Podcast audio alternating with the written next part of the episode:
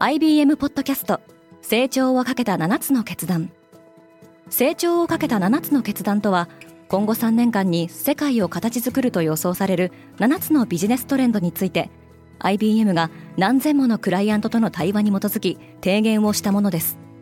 このポッドキャストでは変化の激しい時代において企業が下すべき成長をかけた7つの決断について日本 IBM の7人の専門家と考えていきます。今お聞きのリスニングサービスにてぜひフォローボタンからフォローをお願いします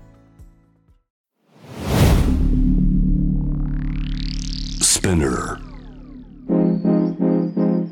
Good morning, ケリーアンです。8月23日水曜日、世界で今起きていること。原子力発電所の処理水の放出が決まり、日本の周辺諸国がそれぞれの意思と対応を明らかにしています。このポッドキャストデイリーブリーフでは、世界で今まさに報じられた最新のニュースをいち早く声でお届けします。リスナーの皆様の応援により、デイリーブリーフプラスをスタートすることができました。ありがとうございます。デイリーブリーフプラスは、Apple Podcast と Note で1ヶ月無料でお試しいただけます。ノートでは書き起こし記事も公開中。ぜひこの機会にお試しください。人体に影響がなくとも、日本の漁師の生活は危機にさらされる。福島第一原発の処理水を海に放出する方針について、日本政府は早ければ今月24日にも放出する計画を発表しました。中国はこの決定に対して、核汚染のリスクを世界に転嫁するものだとして非難。外務報道官のワン・ウェンビンは極めて利己的で無責任だとしています。香港政府のトップ、ジョン・リーは日本から輸入規制措置を開始するよう政府の関連部門に指示したことを明らかにしました。一方で、韓国大統領のユン・ソンニョル率いる政府は、アップした YouTube 動画で日本の放出計画に科学的、技術的な問題はないと伝えています。また、アメリカ国務長官のアントニー・ブリンケンは先週、この計画が国際基準に沿っていると考えていると述べていました。タイの首相がやっと決まった。5月に総選挙が行われたタイで、議会第2党のタイ貢献党が擁立したセター・タウィシンが首相に選ばれました。タイ貢献党はクーデターで失脚した元首相のタクシン派の政党ですが、これまで対立してきた旧与党の軍事系政党などと大連立を組むことで政権樹立に成功しました。一方、議会で首相選出の投票の数時間前には、タクシンの乗ったプライベートジェット機がバンコクの空港に到着しています。タクシンは汚職などの罪に問われたために、2008年から国外に居住しており、タイに帰国するのは15年ぶりです。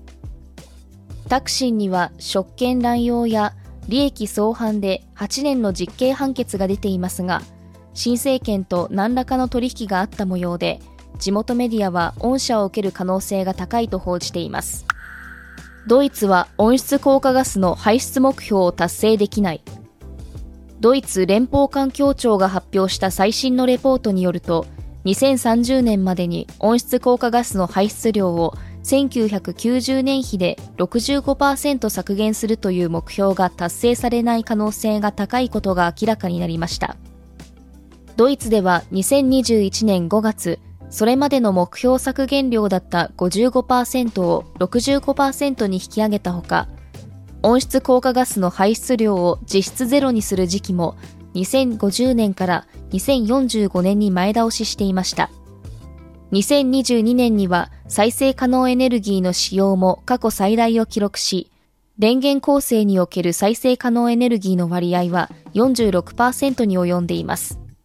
一方で石炭、石油の使用も増え、温室効果ガスの削減が足踏み状態にありました。その理由として、ロシアのウクライナ侵攻によって天然ガスの供給が減ったことが挙げられています。アメリカン航空はスキップラギングを許さない。アメリカン航空は先週、スキップラギングのための航空券を消費者に販売したとして、ホテル航空券検索サイトのスキップラグドを提訴しました。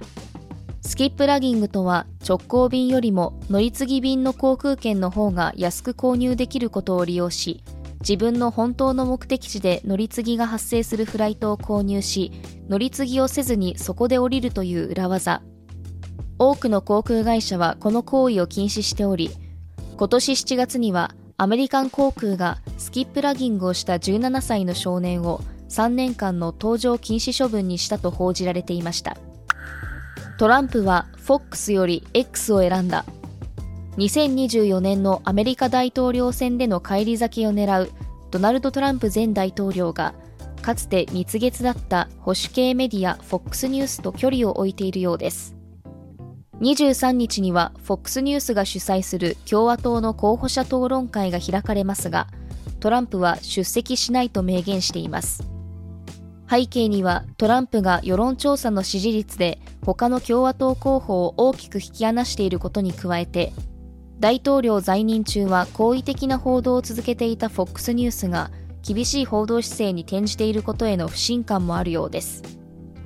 一方 FOX ニュースの看板司会者だったタッカー・カールソンはトランプへのインタビューを実施しており23日の討論会に合わせて旧ツイッターの X 上でストリーミング配信する予定だと報じられています。デイリーブリーフは皆様のご意見をもとにより良いコンテンツにアップグレード中です。引き続きパートナーリスナーの皆様のご感想をコメントなどでお待ちしております。ケリーアンでした。Have a nice day!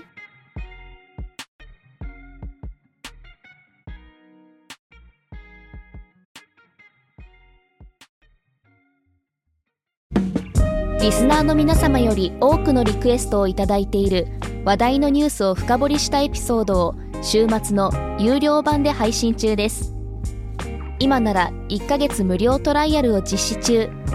詳細は概要欄に記載しています。この機会にぜひ聞いてみてくださいね。